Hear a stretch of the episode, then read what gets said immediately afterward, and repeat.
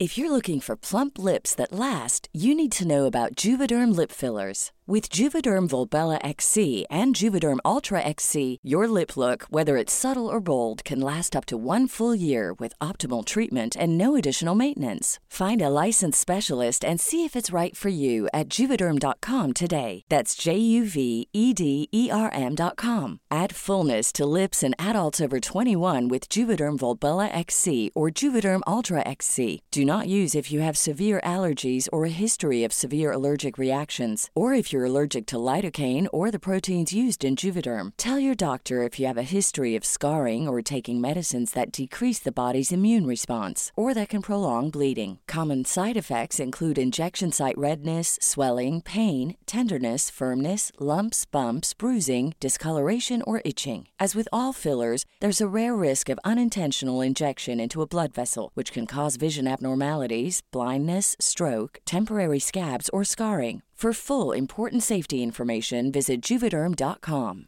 Hey, I'm Ryan Reynolds. At Mint Mobile, we like to do the opposite of what Big Wireless does. They charge you a lot, we charge you a little. So naturally, when they announced they'd be raising their prices due to inflation, we decided to deflate our prices due to not hating you. That's right. We're cutting the price of Mint Unlimited from $30 a month to just $15 a month. Give it a try at mintmobile.com slash switch. $45 upfront for three months plus taxes and fees. Promo rate for new customers for limited time. Unlimited more than 40 gigabytes per month. Slows. Full terms at mintmobile.com. I'm Sandra, and I'm just the professional your small business was looking for. But you didn't hire me because you didn't use LinkedIn jobs. LinkedIn has professionals you can't find anywhere else, including those who aren't actively looking for a new job but might be open to the perfect role, like me. In a given month, over 70% of LinkedIn users don't visit other leading job sites. So if you're not looking on LinkedIn, you'll miss out on great candidates like Sandra. Start hiring professionals like a professional. Post your free job on linkedin.com/people today.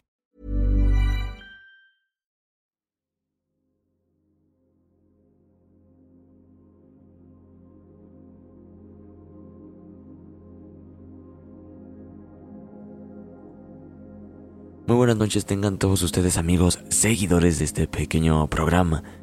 Antes de iniciar con el episodio de hoy, queríamos agradecerles por más que nada por todo el apoyo que le dieron a la primera parte de historias de horror. Este proyecto inicialmente solo estaría disponible en Spotify, pero eh, no me convencí del, del todo, ¿no? Aún así, en las dos plataformas se consiguió el objetivo, el cual era que a todos y cada uno de ustedes les gustasen los relatos que teníamos eh, planeados para esta producción, ¿no? Eh, muchísimas, muchísimas gracias por todo el apoyo que le dieron a este pequeño proyecto que aún no termina, que aún eh, no tiene una fecha de estreno, en la segunda parte más que nada, pero en esta semanita, justo en esta semana, al terminar esta semana, les daremos esta fecha de estreno. Eh, pues nada, después de decir todo esto, ahora sí comencemos con el episodio del día de hoy.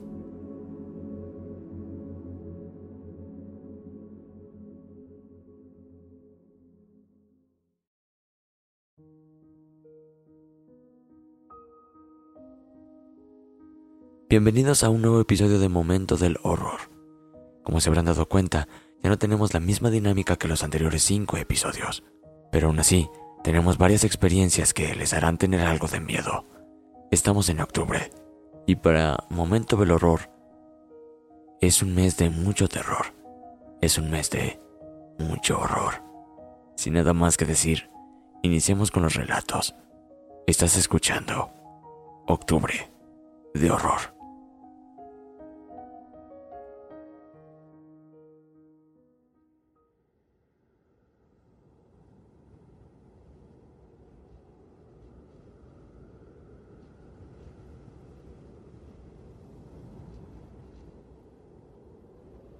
Les contaré una experiencia que viví apenas el año pasado.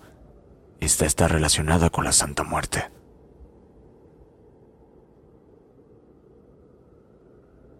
Para contar esta historia les daré un contexto pequeño. Hace muchos años tenía una relación estable, de la cual nació mi hijo, pero una vez que apareció una mujer, Felicia, las cosas comenzaron a derrumbarse, hasta que mi ex, Memo, nos abandonó a mí y a mi hijo. Fue algo difícil de superar porque no había un motivo claro para que eso ocurriera, pero no imposible. Los años pasaron, hice mi vida aparte, todo era tranquilo. Un día me animé a hacerme mi primer tatuaje, luego el segundo, y comencé a forjar una amistad con el tatuador, Carlos. Ya para el tercero que me hice, justo el año pasado, me enteré por él mismo que era devoto de la Santa Muerte, y lo hice de una manera curiosa. Felicia entró al estudio de tatuaje a preguntarle qué le correspondía llevar para el festejo que le harían a la santa. Mi molestia fue evidente, y Carlos me preguntó qué era lo que pasaba. Le dije a grandes rasgos lo que había pasado y él me dijo, Uy, eh, yo conozco a Felicia desde hace casi 15 años, cuando ella se interesó por mi niña. Creo saber por dónde van las cosas, pero... Mira, ah, ahí está mi niña. Ella es justa.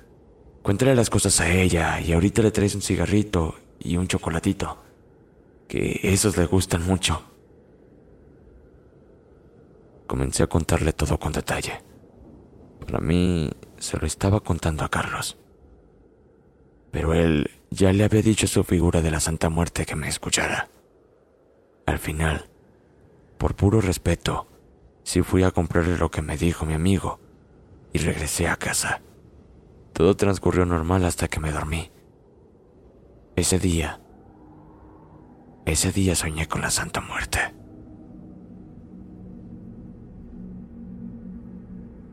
Llevaba un manto negro y en lugar de una guadaña, llevaba una rosa roja, bastante grande me la ofreció como un regalo y yo la tomé.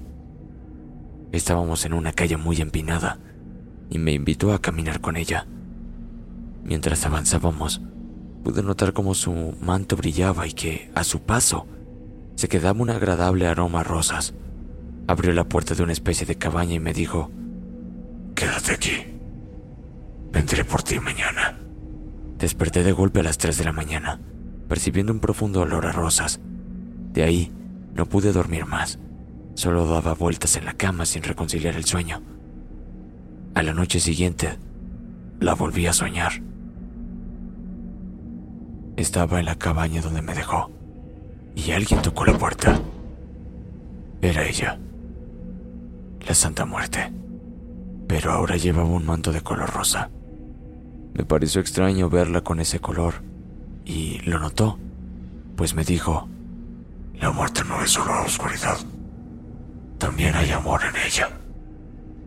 Me dijo que saliera con ella, que todo estaría bien.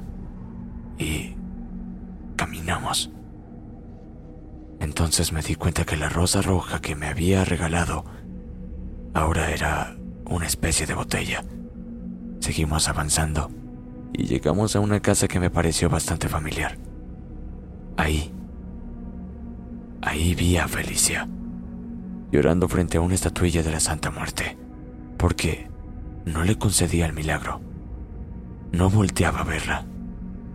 En aquel momento se acercó otra mujer, quien supongo que era su mamá, y le dijo, ¿no te he dicho que puedes hacer amarres con la ayuda de la santa? De ahí, aquella escena cambió y miré una foto mía. Una foto de Memo, en las manos de Felicia. Le recortó justo por la mitad, de manera que quedáramos separados. Y la vi agarrar otras cosas. Eh, velas, hierbas y... Llegado un punto, se metió el recorte de la foto de Memo en su ropa interior. Pero eso no fue lo peor. Al tomar mi foto la llenó de una especie de aceite le escupió y la lanzó a un frasco. La santa, que notó mi extrañeza, me dijo, yo no tuve nada que ver con esto. Jamás aceptaría eso como ofrenda. Ya me quiero ir, le dije. Espera. Después de esto puedes irte. La escena volvió a cambiar a otra donde Memo y Felicia estaban junto con los hijos de ella. Pensé que no podían verme hasta que Memo me dijo, perdón, Ayúdame. Perdón. Felicia lo jalaba de una especie de lazo que tenía atado al cuello. Todo desapareció. La muerte y yo nos quedamos en un parque muy bello, lleno de flores. Ella ya traía un manto blanco y en sus manos sostenía una paloma blanca, la cual parecía disfrutar estar ahí con ella. Tienes que saber que los seres como yo no entendemos el bien y el mal como ustedes. Si alguien nos pide un favor y lo hace con el propósito de ser feliz, lo haremos. Lo único que le concedí a Felicia fue quitarte del camino porque eso lo haría feliz a ella.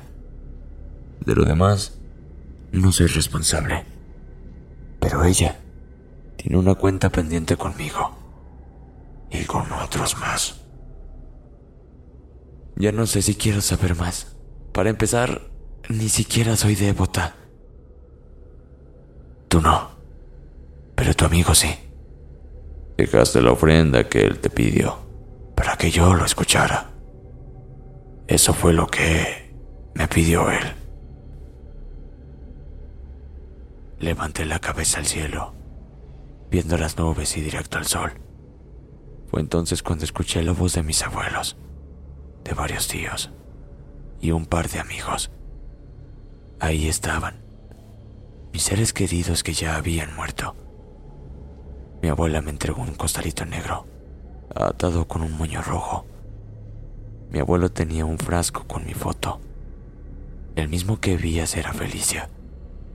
Uno de mis tíos tenía una especie de hoja manchada de tierra y un poco quemada. Comencé a llorar. Sentía miedo. Quería irme, pero no encontraba la botella que me había dado al inicio. Tus muertos te cuidan. Puedes irte. Olvídate de que algún día te ofrendaron a mí. Se te hizo una injusticia y yo me encargaré de ello. Desperté. Estaba llorando y muy alterada. Ese día fue horrible. Manifesté un cuadro depresivo bastante fuerte, al punto de que no podía comer nada. Estuve así un par de meses hasta que volví a soñar con ella. De nuevo, con aquel manto rosa. Sé que han sido días difíciles, pero ya terminará me dio una fecha, la cual aún es muy especial para mí. No me despido. Nos seguiremos viendo. Y sí, todo comenzó a mejorar.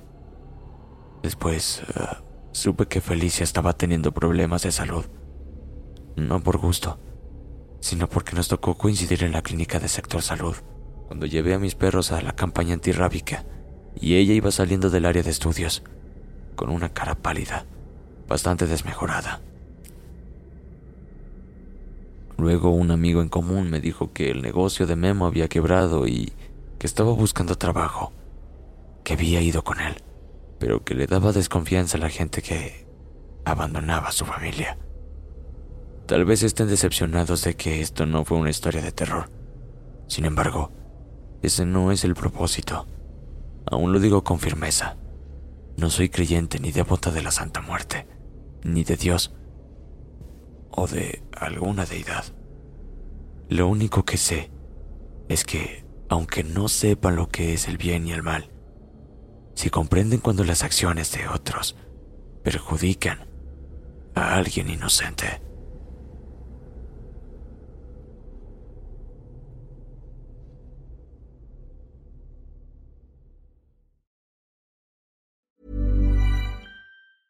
Many of us have those stubborn pounds that seem impossible to lose, no matter how good we eat or how hard we work out. My solution is PlushCare. PlushCare is a leading telehealth provider with doctors who are there for you day and night to partner with you in your weight loss journey. They can prescribe FDA-approved weight loss medications like Wagovi and Zepbound for those who qualify. Plus, they accept most insurance plans. To get started, visit plushcare.com slash weight loss. That's plushcare.com slash weight loss. Spring is my favorite time to start a new workout routine. With the weather warming up, it feels easier to get into the rhythm of things. Whether you have 20 minutes or an hour for a Pilates class or outdoor guided walk, Peloton has everything you need to help you get going. Get a head start on summer with Peloton at onepeloton.com.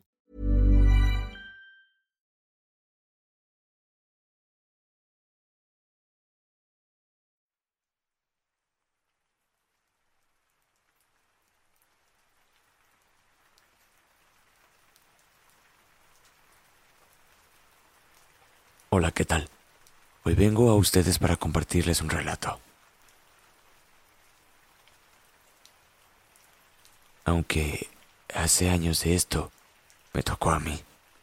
Y es que un nuevo comienzo siempre estará cargado de obstáculos imprevistos, pero por lo general suele ser gratificamente cuando se ha llegado a algo seguro. En mi caso, lejos de ser siquiera cómodo, el comienzo de una pesadilla de la que aún en pleno siglo XXI. Me cuesta bastante hablar. No mentiré al decir que ya he superado esto, pues todavía me estremezco cuando el mínimo ruido me despierta por las noches. O peor, cuando escucho el agudo llanto de un bebé. El origen de todo esto se remonta a los últimos años de la década de 1980.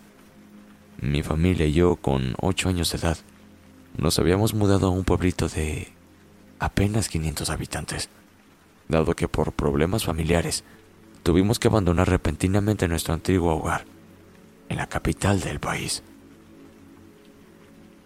Como veníamos de la ciudad, los lugareños, quienes casi todos eran familia, nos despreciaban por ser tan diferentes a ellos y a sus costumbres.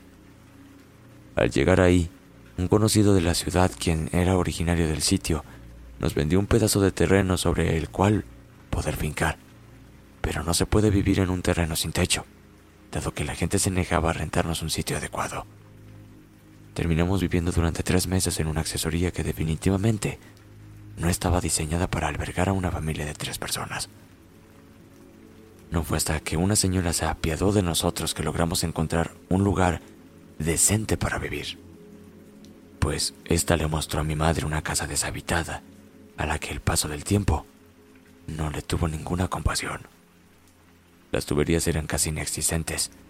El pasto era tan alto que me cubría completamente hasta las rodillas, y era evidente que la pintura, o lo que quedaba de ella, había visto mejores días.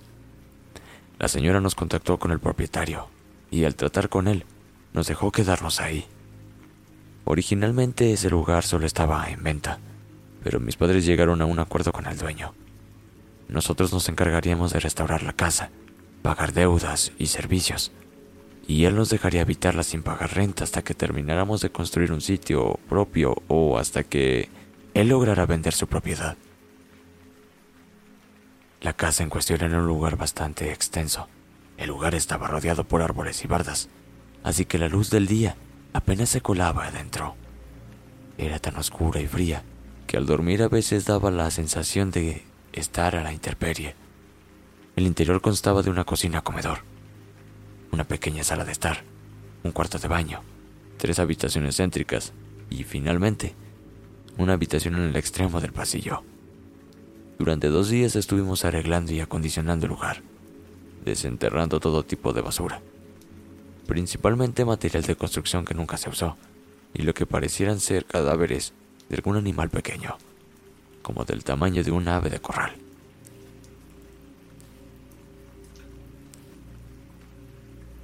Lo raro comenzó desde este entonces. Ocasionalmente un olor a podrido invadía la construcción, y antes de repintarla extraños símbolos yacían sobre las paredes de casi todas las habitaciones. Confieso que se nos hizo bastante extraño, pero dado que estábamos realmente desesperados por tener un sitio donde vivir, optamos por atribuirlo al vandalismo del que un sitio así suele ser víctima. Toda la casa emanaba una atmósfera realmente pesada, pero de nueva cuenta el último cuarto al final del pasillo se llevaba la corona. Por esta razón, decidimos convertir esa habitación en una suerte de desván.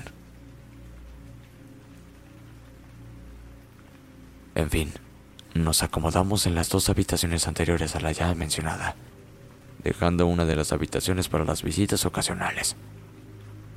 Vivir en un lugar así de día es una cosa, pero de noche, bueno, de noche es otra historia.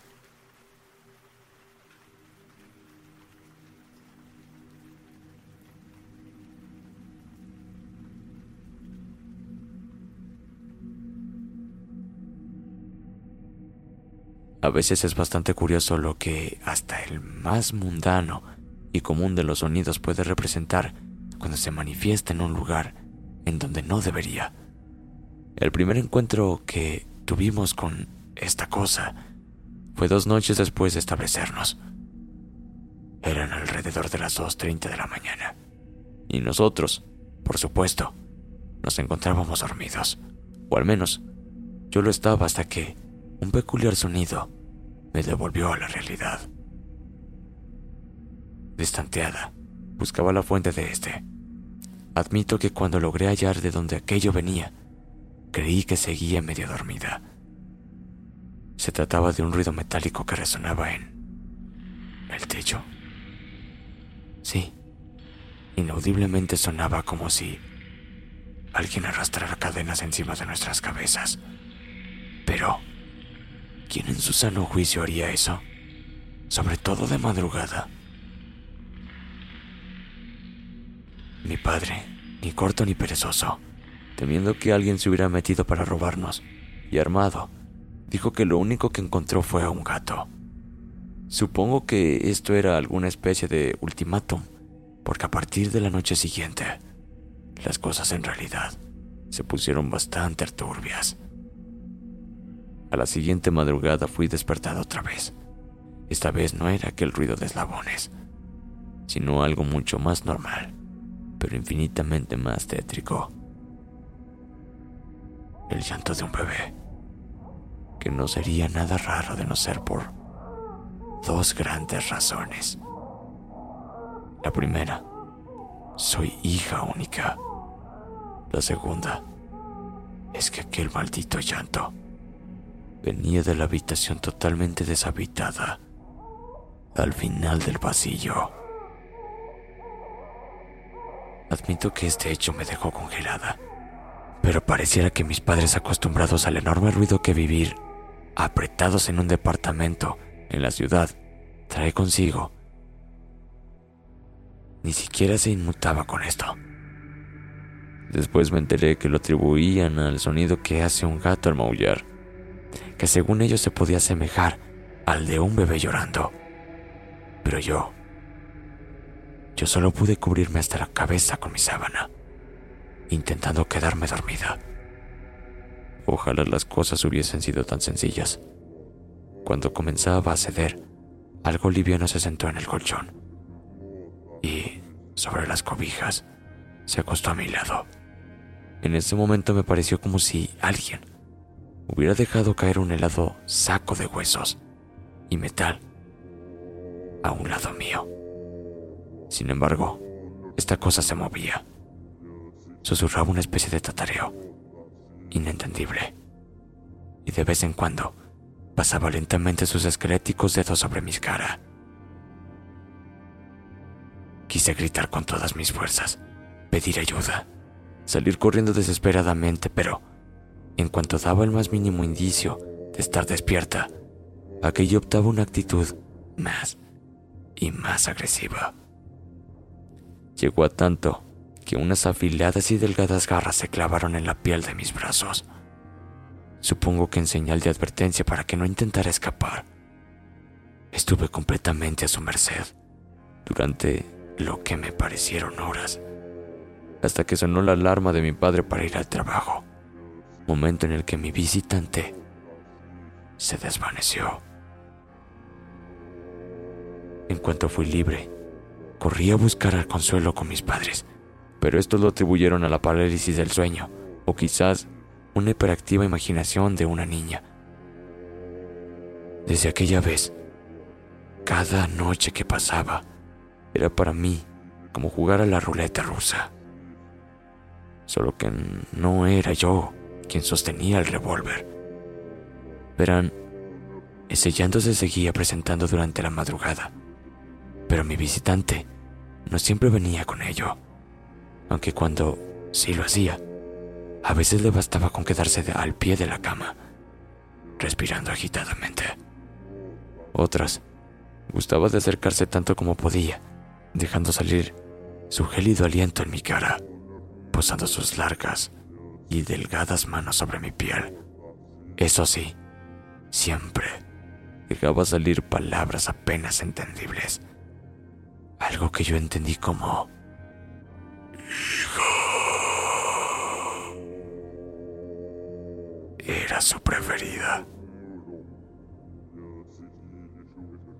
Puede parecer curioso, pero la única vez que no escuché nada raro, vino el verdadero terror.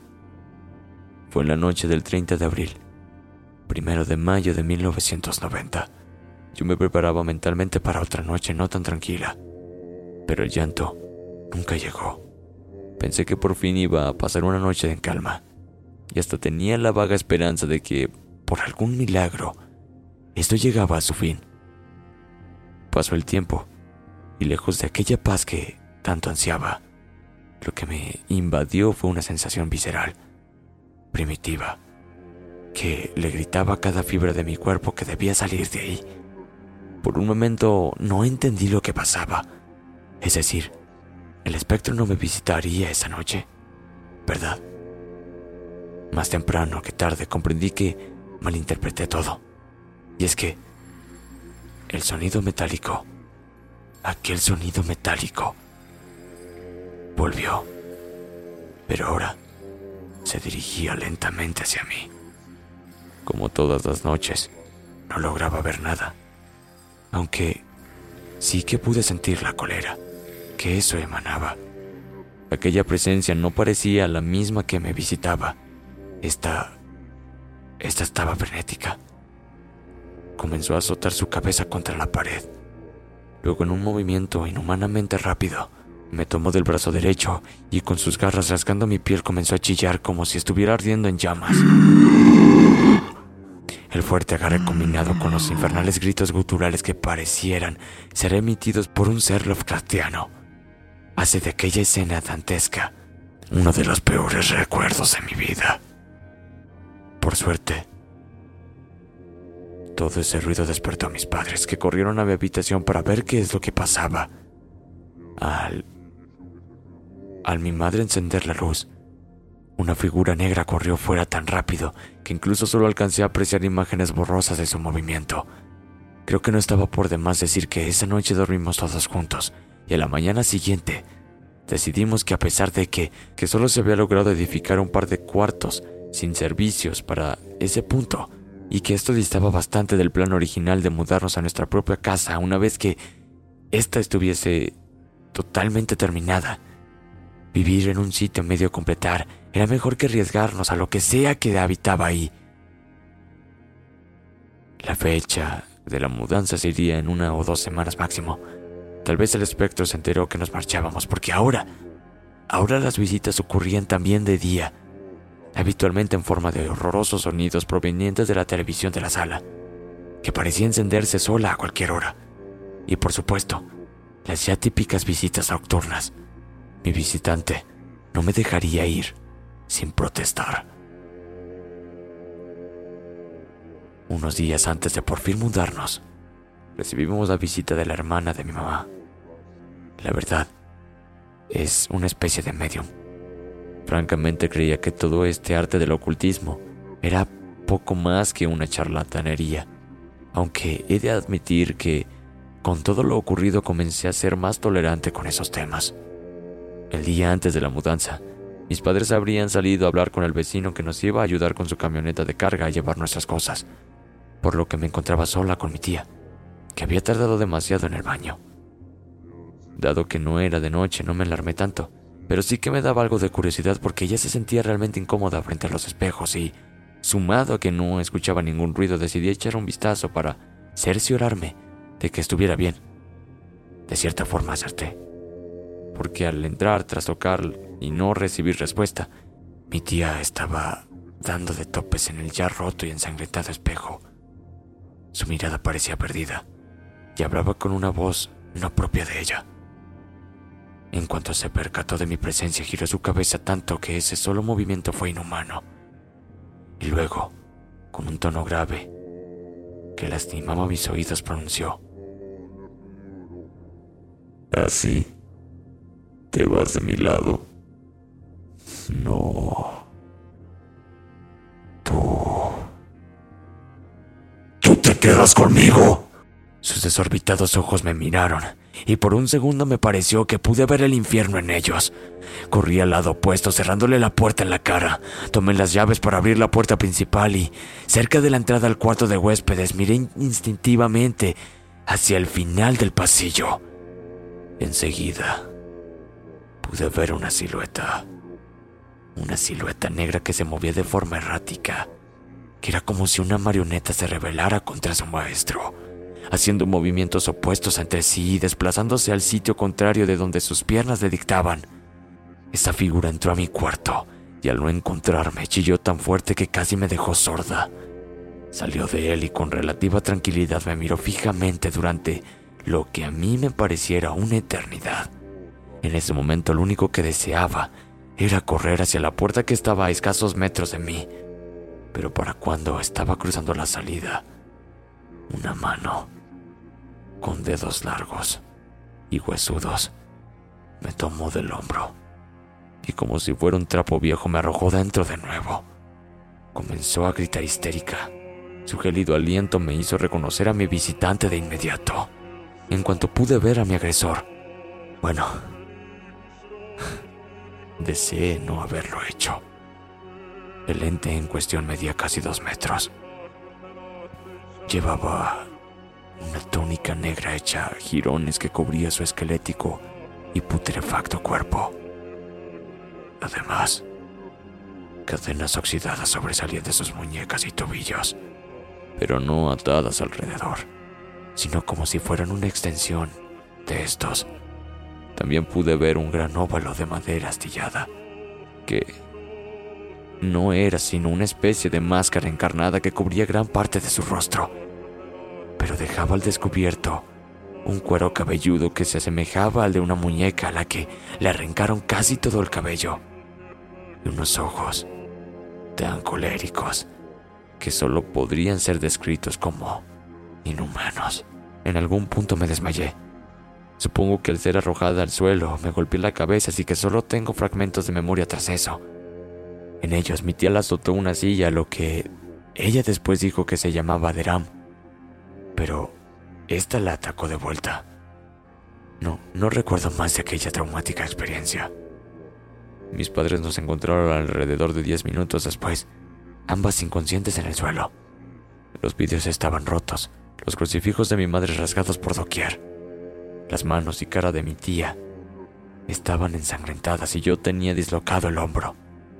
Días después, ya en los cuartos a los que nos mudamos, mi tía me contó que mi visitante era en realidad un espectro vengativo que iba detrás de mí por ser una niña, y que ella, al ser sensible a todas estas energías, fue momentáneamente poseída por Deram, quien quería apoderarse de su cuerpo para escapar de aquel lugar, donde estaba condenada a penar, pero logró combatir la posesión. Después de eso, Solo supe que la gente que terminó comprando esa casa duró alrededor de dos meses habitándola debido a que algo los acosaba. Pasaron los años. Yo regresé a la ciudad y aunque nunca logré recuperarme del todo, sí que pude llevar una vida tan normal como era posible. Escribo esto porque hoy a varias décadas de todo esto, en una visita al pueblo, recordé todo. Y es que, al salir el tema, una amiga de mi madre me contó que ese sitio mucho antes de ser vendido. Fungía como la casa de citas local. La señora que en ese sitio se prostituía era casada, mas su marido rara vez se encontraba a su lado. Para guardar las apariencias, esta señora llegó a abortar varias veces a pesar de que su embarazo llegara a pasar los cinco meses ya, enterrando los restos de aquellos pobres fetos en el jardín.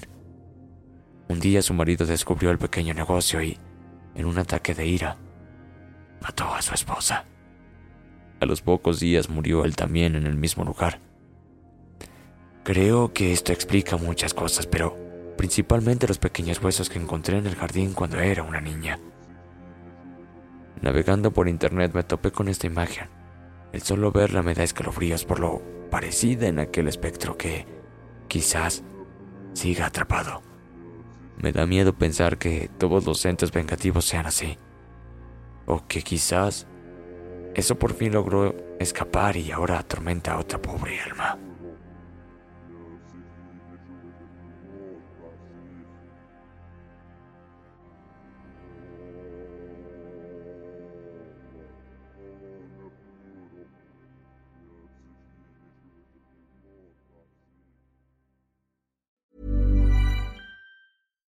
Hi, I'm Daniel, founder of Pretty Litter. Cats and cat owners deserve better than any old fashioned litter. That's why I teamed up with scientists and veterinarians to create Pretty Litter. Its innovative crystal formula has superior odor control and weighs up to 80% less than clay litter. Pretty Litter even monitors health by changing colors to help detect early signs of potential illness. It's the world's smartest kitty litter. Go to prettylitter.com and use code ACAST for 20% off your first order and a free cat toy. Terms and conditions apply. See site for details. If you thought the only way to get a more defined jawline with natural looking results was through surgery, think again. Juvederm Volux XC is a non surgical injectable gel filler that improves moderate to severe loss of jawline definition and can help you achieve natural looking results with little downtime. Even better, this improved definition lasts up to one year with optimal treatment. No maintenance required. Improve jawline definition for a smooth, sculpted look with Juvederm Volux XC. For important safety information and to find a licensed specialist, visit juvederm.com. That's J U V E D E R M.com. Not for people with severe allergic reactions, allergies to lidocaine, or the proteins used in Juvederm. Common side effects include injection site redness, swelling, pain, tenderness, firmness, lumps, bumps, bruising, discoloration, or itching. There's a risk of unintentional injection into a blood vessel, which can cause vision abnormalities, blindness, stroke, temporary scabs, or scarring. Talk to a licensed specialist to find out if it's right for you.